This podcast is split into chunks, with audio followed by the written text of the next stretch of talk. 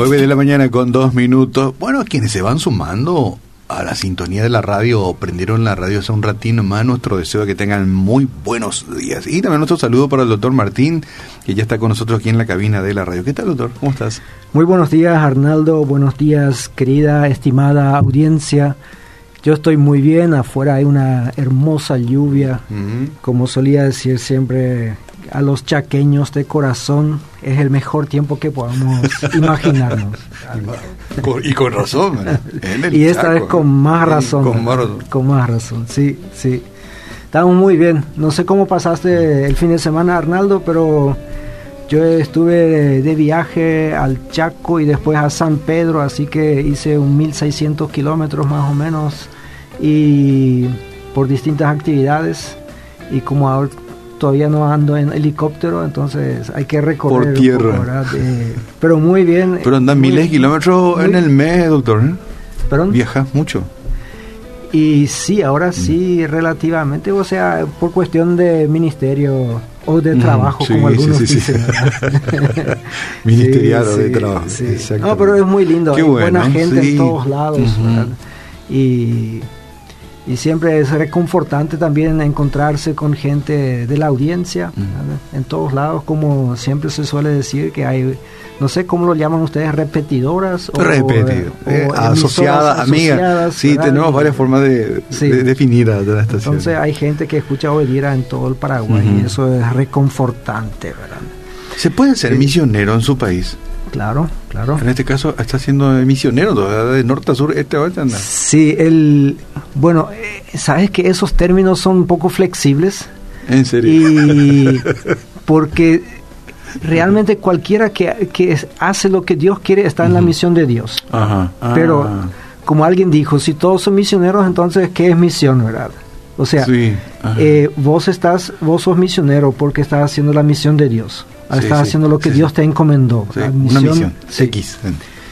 Entonces, los misionólogos han decidido eh, poner algunos criterios. Ah. Y ahí, por ejemplo, se habla de las barreras que hay que cruzar. Entonces, normalmente se habla de tres barreras. Uno es una barrera cultural, otra es una barrera de idioma y otro es una barrera geográfica, o sea, de país. Ah, entonces si acabamos de aprender algo muy interesante. Si vos entonces sos misionero dentro del país trabajas con otra etnia, con otra cultura, sos misionero. Si trabajas en otro idioma que el tuyo, entonces sos misionero. O si te vas a otro país, sos misionero. Entonces si por ejemplo te vas de acá a Argentina, pero trabajas entre los paraguayos que están ahí, o a Nueva York, tenés una iglesia en donde se habla español y guaraní y todo, o sea, está en tu propio idioma, pero cruzaste una frontera, ya, es, ya sos misionero según esta definición. Sí, sí, sí, sí. Y ahí entonces, obviamente, se habla de aquellos A1, A2, A3, o sea, cuántas barreras tenés que cruzar. Ah. Entonces, cuanto más alto el número, significa cuántas más barreras cruzaste y más difícil se hace tu trabajo. Qué interesante.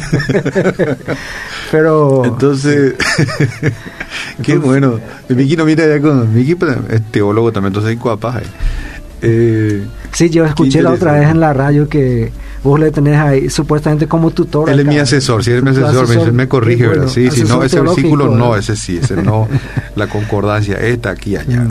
Mira, qué bueno, qué bueno. Mi profesor. Sí. Bueno, para nosotros él hace la función de corrector deportivo, ¿verdad? Sí, también. Cuando nosotros nos equivocamos acá, entonces él enseguida nos hace señas. Bueno, está a mi espalda, yo no le veo, pero Arnaldo le está viendo, así que... Bueno, Arnaldo, eh, se jugó la cuarta fecha en nuestro país. Eh, estamos hablando del fútbol, obviamente en donde el que arrojó los siguientes resultados, el 12 de octubre perdió en su cancha contra el San Lorenzo 0 a 1. Guaraní le ganó 2 a 0 a General Díaz. Guaireña empató 1 a 1 con Cerro Porteño, con el campeón. Libertad le ganó 3 a 1 a River Play o Plate como algunos dicen. Luqueño perdió en su cancha 1 a 3 con Nacional, o sea, Nacional hizo 3 goles. Lo mismo le sucedió a Sol de América con Olimpia. 1 a 3 a favor de Olimpia. Preocupa un poco que en Olimpia casi cada partido tiene un expulsado. Así que también sucedió así ayer, pero de todas maneras ganó. Es el único equipo que ha ganado los últimos dos partidos y de esta manera se ubica en segunda posición después de Cerro Porteño, que es el líder. Con Cerro Porteño tiene 8 puntos, Olimpia es el equipo más goleador, o sea, es el equipo el mejor equipo en forma ofensiva y Cerro es el mejor en lo defensivo porque tiene la menor cantidad de goles en contra. Así que Cerro Porteño está en la punta con 8 puntos. Después vienen cuatro equipos con 7. Ahí está Olimpia el 12 de octubre, Sol de América y San Lorenzo, todos con 7 puntos. Libertad con 6 puntos. Esta semana es semana de eliminatorias nuevamente. A Paraguay. ¿Esta semana? Sí, nos toca una semana difícil. tienen que, irse, a, Argentina. Sí, el 12, el jueves a las 9 de la noche. Eh, nuestra selección se presenta en la bombonera contra Argentina. Lo único que me pone feliz es que no pueden jugar con público. Ah, sí, no hay Porque cualquiera que estuvo en la bombonera sabe cómo es eso, ¿verdad? Vos pensás o sentís que el, cielo se te cae encima porque es tan alto, tan altas las graderías ahí. o sea, es una bombonera. de la, cancha. Bueno. ¿Va a ser el jueves eh, entonces? ¿Jueves? El jueves, sí. Jueves a las 9 de la noche. Ah. Así que nadie tiene, necesita perder tiempo en su trabajo. A lo mejor el viernes ya es, va a ser más difícil, ¿verdad? Pero el jueves, ah, los perros, como decimos, o sea, a veces ya solicitan libre a partir de las 4 de la tarde para prepararse para el partido. el viernes, Pero bueno. Un puentecito. Sí. Si nosotros vamos a Europa y empezamos con España, y el Barcelona le ganó 5 a 2 al Betis. En el primer gol del Betis fue hecho por nuestro compatriota Tony Sanabria. Y parece que eh, Lionel Messi escuchó nuestro programa el lunes pasado porque le dijo, yo le voy a demostrar a Martín que está equivocado, yo sí estoy ah, enchufado, marcó dos goles, así que volvió a su estado habitual de estar presente. Vino el alma al cuerpo. Sí, sí, sí. Así que retiro lo dicho del lunes pasado y digo, bueno, Lionel Messi cuando quiere juega a alto nivel, marca los goles. A nosotros nos conviene que no esté muy bien. ¿eh? así es. El juez especialmente. Bueno, el Atlético Madrid le ganó 4 a 0 al Cádiz y la sorpresa fue la derrota del Real Madrid contra el Valencia, 4 a 1. El Real Madrid se adelantó en el marcador, pero interesantemente el Valencia tuvo tres penales a favor y los convirtió toditos, el mismo jugador. Y después también hubo un gol en contra de Varane, un jugador del Real Madrid. Así que eh, es casi jocoso, uno puede decir, bueno, solamente penales y el gol en contra, pero le ganó 4 a 1. Así que la, tabla queda conformada de esta manera, la sorprendente Real Sociedad que va ganando, ganando, ni siquiera mencionamos sus partidos acá, pero sigue en punta con 20 puntos después de 9 partidos. El Villarreal en segundo lugar con 18 y después recién empiezan a venir los que llamamos los grandes. El Atlético Madrid tiene 17 puntos, pero con dos partidos pendientes. Entonces, teóricamente podría ir a la punta en cualquier momento. El Real Madrid tiene 16 puntos con 8 partidos, le queda un partido pendiente. Y el Barcelona subió algunos puntos en la tabla con, con, esta victoria del fin de semana pasado. Ahora está con 11 puntos en 7 partidos, todavía bastante lejos de la punta en octavo lugar. Pero Vamos a ver cómo se desarrolla esto más adelante. En Inglaterra, en la Premier League, el Everton, que en las primeras fechas lideraba la tabla, sucumbió ante el Manchester United en su cancha 1 a 3. Le ganó el Manchester United. Chelsea le ganó de local al Sheffield United 4 a 1. Chelsea es un, un equipo que muchos paraguayos siguen, por eso lo mencionamos acá. Y obviamente el Manchester City, donde siempre juegan latinoamericanos en el en uno de los clásicos ahí empató uno a uno con el Liverpool que es el actual campeón entonces también en la Premier League hay sorpresas el líder es el modesto Leicester con 18 con 16 puntos en 8 partidos y después le siguen en segundo lugar el Tottenham y el Liverpool. En la Bundesliga todos se fijaban en un solo partido que es el clásico de los últimos 20 años, por lo menos el Borussia Dortmund recibía en su cancha al Bayern Múnich y no le fue tan bien.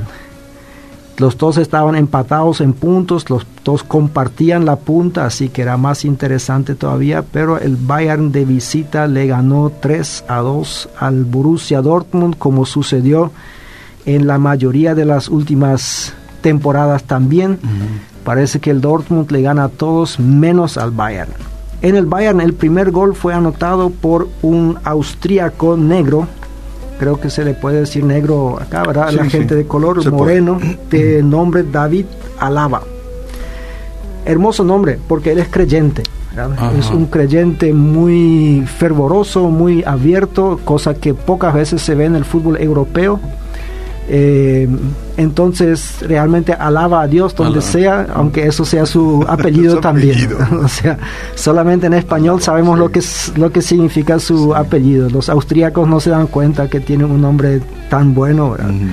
A lo mejor algunos le llaman alaba, no sé cómo es la pronunciación, pero se escribe exactamente así como nosotros alabamos al Señor. Bueno, entonces el Bayern Múnich lidera la tabla con 18 puntos después de 7 partidos de siete fechas, el Leipzig de la parte oriental de Alemania que siempre sorprende porque es un equipo tan joven pero siempre disputa los primeros lugares.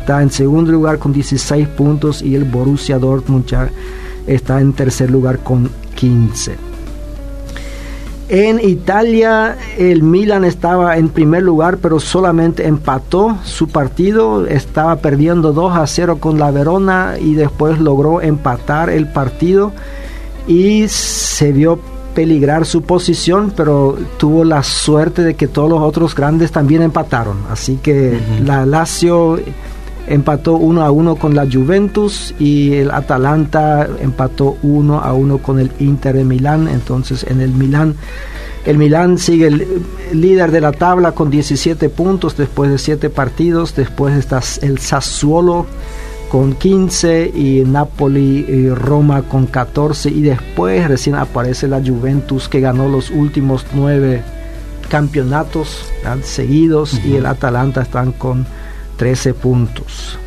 Esto en cuanto al fútbol, para aquellos que nos están sintonizando solamente por, por esta parte, pero les queremos invitar a que se queden prendidos. Eh, el lunes pasado, Arnaldo, hablamos un poco más de pisar tierra, ¿verdad? Y ah, queremos tocar cielo, pero también pisamos tierra y hablamos de las elecciones en los Estados Unidos. Obviamente había reacciones que, yo también me esperaba, ¿verdad? Eh, mucha gente mucha gente decía que le fue muy interesante ver, escuchar una opinión en un canal cristiano, una radio cristiana. y que les ayudó mucho. También había gente que opinaba en contra, ¿verdad? que decía que uno no tiene que mirar solamente a la persona, sino a las, al programa, eh, a los principios que se están desarrollando y yo estoy de acuerdo con ellos una persona me dijo que fui, una sola persona me dijo que fui demasiado duro con Trump. O sea, al decir las cosas que, que, él había dicho y hecho. Entonces yo quiero decir las cosas que Trump hizo bien en su gobierno.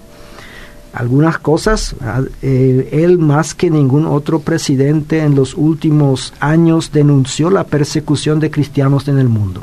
Eso sí le quiero dar crédito por eso y eh, porque últimamente ya cualquier otro grupo era perseguido, pero cuando se le perseguía a los cristianos, que dicho sea paso, son el grupo religioso más grande que es perseguido, o sea, hay persecución de, más de 100 millones de cristianos sufren persecución en el mundo, ahí la gente se callaba, especialmente los gobiernos europeos y aquellos supuestamente países, o sea, países que antes eran considerados países cristianos No sé por qué, pero ni bien a un musulmán se le hacía algo, todos gritaban. A un hindú se le hacía algo, todos gritaban. A un mm. cristiano se le decapitaba, nadie decía nada. Pobrecito de él, ¿por qué se mete mm. en otra, otro país? ¿O por qué profesa su fe y cosas por el estilo?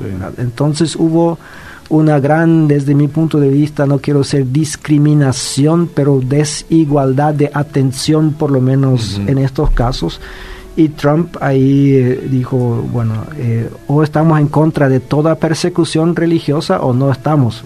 Así que él en este sentido ayudó a los misioneros especialmente y la gente en otros países se cuida un poco más de tocar a los cristianos.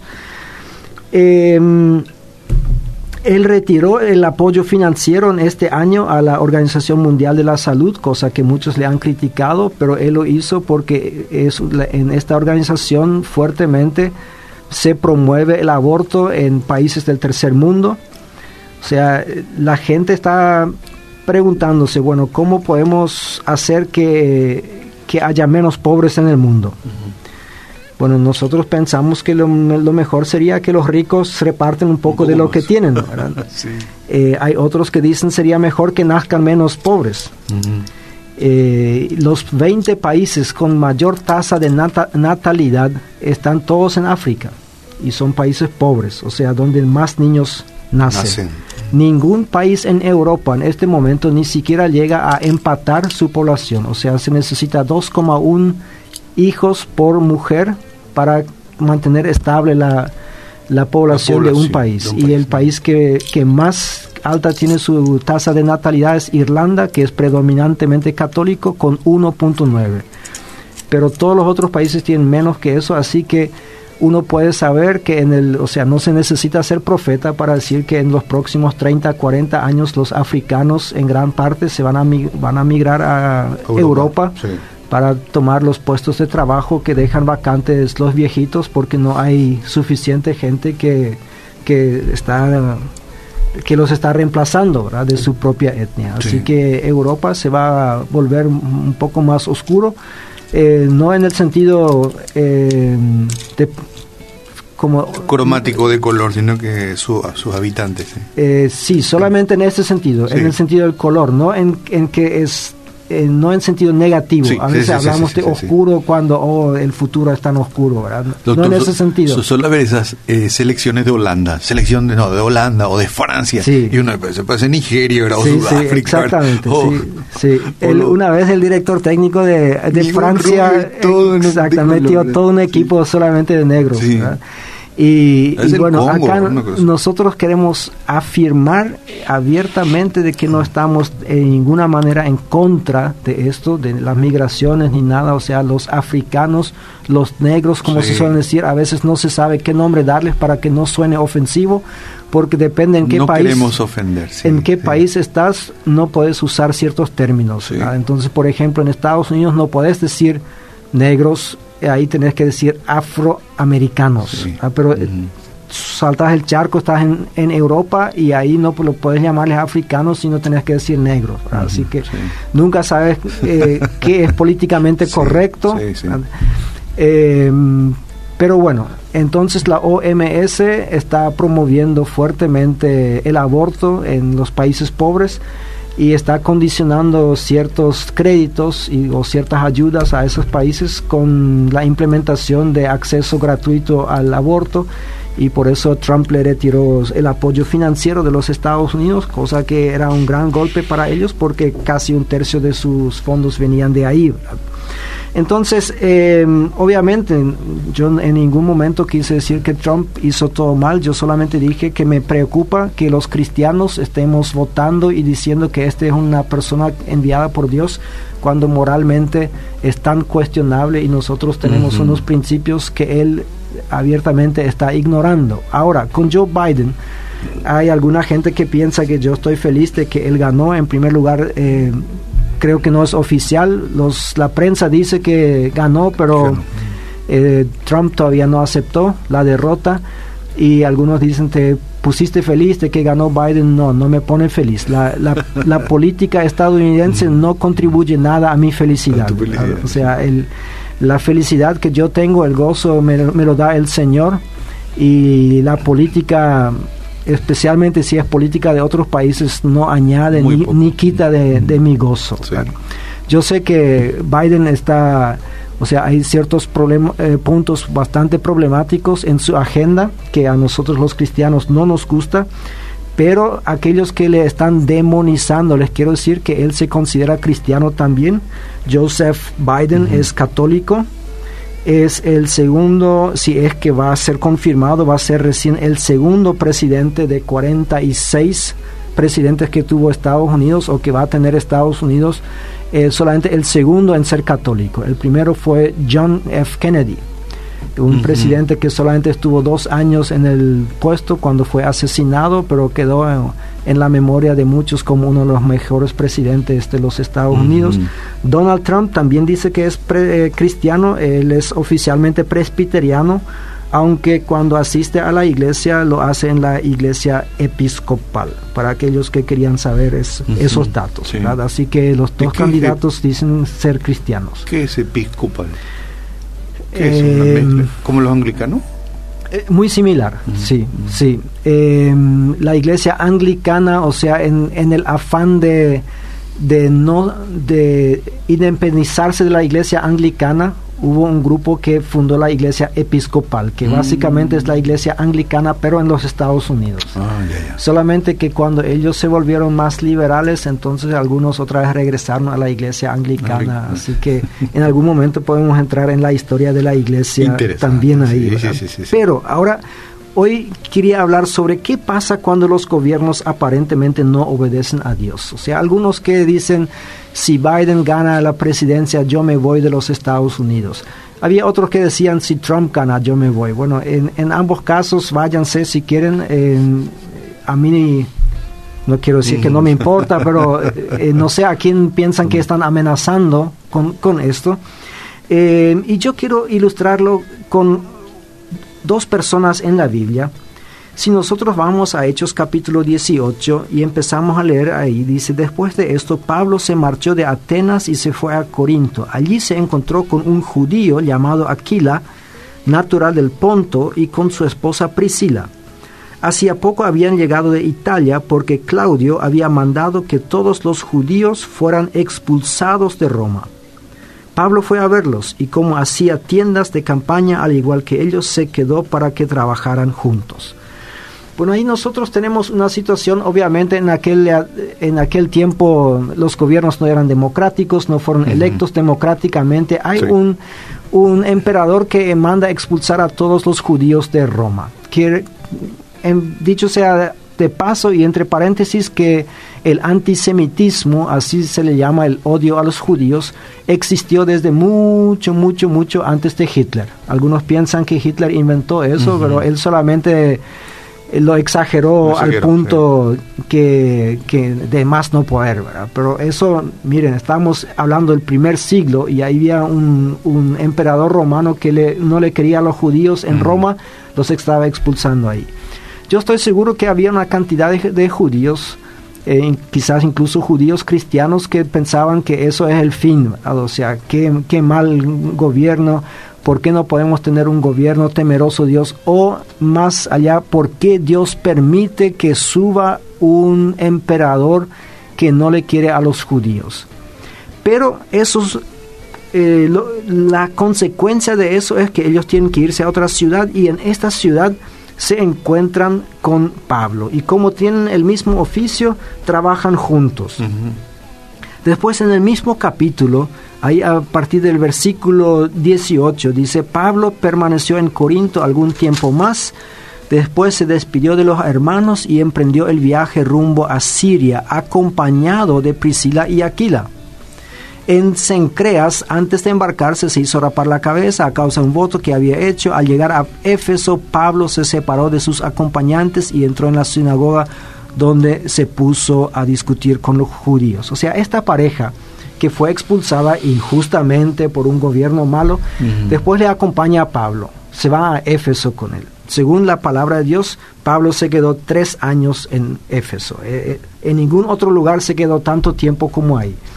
Y no sabemos si todo ese tiempo estuvo acompañado con esta pareja, pero sí en Primera de Corintios, eh, en los saludos. A, mí me, alguna gente está saltando los saludos en, al final de las cartas porque dicen de que no hay nada espiritual, pero yo lo encuentro muy interesante por ver a quién le está mencionando. Y ahí, por ejemplo, en la primera carta a los Corintios, eh, una carta que fue escrita alrededor del 55 después de Cristo, desde Éfeso, ahí dice, Aquila y Priscila con la iglesia que está en su casa os saludan mucho en el Señor. O sea, ellos están con él en este momento en Éfeso. Y estuvieron antes en Corinto, así que ellos le conocen, le mandan saludos, hasta ahí todo bien. Pero me encontré con la sorpresa al leer la carta a los romanos, también el último capítulo, o sea, una carta que Pablo le escribe a los romanos, en Roma, valga la redundancia. Sí. Ahí dice, saludad a Priscila y, y a Aquila, mis colaboradores en Cristo Jesús. Yo dije, eh, ah, ¿No es que fueron expulsados de Roma? Mm. ¿Cómo es que ahora les manda saludos ahí? Estando en Roma todavía. Por lo visto, ellos regresaron a Roma, porque esta carta fue escrita en el 57 después de Cristo. O sea, muere un emperador, pero también mueren en muchos casos sus leyes. Ah, sí, sí, sí. Ellos regresan a Roma. Entonces ahí les manda saludos. Pero, por lo visto, no se quedaron ahí. Parece que ya les entró el virus de las misiones estuvimos hablando de las misiones acá al principio, porque en su última carta, la última carta que Pablo escribe, que es la segunda carta a Timoteo, ahí otra vez le dice en el último capítulo, en medio de los saludos, le dice a Timoteo, Timoteo saluda a Prisca y a Aquila y a la casa de Onesíforo. Bueno, ¿dónde estaba Timoteo en este momento? Él estaba en Éfeso nuevamente. Así que ellos de Roma otra vez se fueron a Éfeso, donde habían estado anteriormente con Pablo. Esa carta fue escrita entre los años 67 y 68. Entonces nosotros vemos de que la, la política de un emperador eh, ateo, o no sé cómo queremos llamarlo, Bueno, ellos se creían muy creyentes porque creían muchos dioses. Muchos dioses eh, de hecho, ellos le llamaban a los cristianos ateos, porque solamente creían en un dios. Hoy en día es difícil para nosotros concebir eso. La política mala de un emperador malo eh, resultó en bendición para la iglesia esta pareja, y dicho sea paso, por, eh, por ellos también existe en nuestro país el Instituto Aquila y Priscila. Bueno, también ya existe en Colombia y si todo va bien, existirá en México a fin de este año. Vamos a exportarlo ahí. Es un producto paraguayo, hecho en Paraguay. Yo tengo el privilegio de estar trabajando ahí. Eh, esta pareja fue de bendición para muchos creyentes en todo el mundo, en el mundo conocido en aquel momento y después hasta el día de hoy se sigue hablando de ellos. Si, si hubiesen tenido un buen emperador, entre comillas, que no, que no hubiese odiado a los judíos, ¿ah? se hubiesen quedado en Roma toda la vida tranquilos. Anónimos iban a ser. Anónimos, seguramente nadie iba a saber de ellos, no iban a ser de bendición para otros. Y un caso de, más reciente, eh, yo creo, ¿verdad? Eh, sucedió con los menonitas. Hace 100 años en Rusia, cuando entró el comunismo, eh, se cerraron las puertas de las iglesias, las iglesias se convirtieron en depósitos de, de trigo, de cualquier otra cosa, en locales, en bares, en, o sea, por orden del gobierno, no que la iglesia quiso, pero ellos confiscaron toda la propiedad de las iglesias y los convirtieron en clubes nocturnos, en cines, cualquier cosa para, mm, nosotros diríamos hoy en día, para blasfemar el nombre de Dios. Y muchos menonitas pensaban que eso era el fin de, de la presencia de Jesús en la tierra. Y un grupito de ellos, de los muchos que quisieron salir, vinieron a Paraguay. Ahora, Puede ser que no todos los paraguayos consideren su presencia como una bendición, y yo acepto esto, pero... Eh, y muchos, y eh, también reconozco porque entre ellos estaban mis abuelos, muchos no quisieron venir a Paraguay porque no lo único que sabían de Paraguay es que no hay tren ahí donde nos van a enviar, no, hay, no hay mar, no hay puerto para exportar. O sea, nos van a enviar ahí a la jungla y, no hay nada. Lo único que hay es calor y mosquitos y enfermedades y cosas por el estilo. Y fue cierto, y muchos murieron ahí en los primeros años. Fue muy duro. Pero hoy en día, o sea, pasaron 20, 30 años y ellos, aparte de establecer sus propias colonias, aseguraron 100.000 hectáreas para los indígenas del Chaco, cosa que el gobierno no hizo. O sea, el gobierno en ese momento no le importaba nada a los indígenas. Eh, después se estableció el Hospital Kilómetro 81 para atender a la gente que sufra el mal de Hansen, comúnmente conocido como la lepra. Eh, después se estableció el servicio voluntario menonita y una cantidad de, otras cosas, o sea, el trabajo con el neuropsiquiátrico, eh, una, iglesia en la cárcel, y uno puede empezar a enumerar todas las cosas. Eh, hoy en día la gran cantidad de, comunidades indígenas en el Chaco que se están beneficiando con esta interacción entre bueno, la mayoría son menonitas, algunos son solamente aleguayos, como yo suelo decir, porque los que no son miembros de iglesia no, no son menonitas. Eh, yo creo que Dios tiene un propósito y mira más allá, mucho más allá. Bueno, eh, yo no necesito creer eso, eso ya dice la Biblia, de que los caminos de Dios siempre son más altos que los nuestros y sus pensamientos también. Entonces, nuestro bienestar no depende en primer lugar del gobierno que tengamos. Y eso quiero decirle a nuestra querida audiencia, cuando eh, históricamente hablando, cuando el gobierno apoyaba mucho a la iglesia, eso finalmente no redundó en beneficio de la iglesia. Casi siempre fue un tiro eh, por la culata. Em, pero cuando el gobierno no estaba demasiado amable con la iglesia, eso solía resultar en crecimiento de la iglesia y en purificación de la iglesia. Porque ahí la gente tiene que decidir si realmente quiere ser creyente o no. Entonces, eh, bueno, Estados Unidos no sé cuánto nos va a afectar el cambio de gobierno de ellos. Eh, nosotros vamos a tener elecciones recién dentro de algunos años, pero yo le quiero animar a la audiencia a que no nos dejemos influenciar por aquellos que dicen, no, este es el fin del mundo, si no, si fulano no es presidente o mengano no es presidente. Eh, no, el fin del mundo es cuando Dios decide que sea el fin del mundo, no es cuando un partido político o un presidente sube en X país. Así que volvamos a creer más en Dios que en cualquier persona o que en cualquier otro partido, volvamos a confiar en Dios él sabe lo que hace y si miramos en el espejo retrovisor, eh, por la historia es asombroso como, Él maneja las cosas y los lleva a buen puerto. Amén. Lo último que dijiste. Muchas gracias, Arnaldo. Nuestro gracias. está en las manos del Señor. Sí, gracias, querida audiencia. Gracias, doctor, doctor este, Martín, compartiendo con nosotros de, del cielo a la tierra y después nos vemos de la tierra al cielo. bueno, vamos al cierre del programa.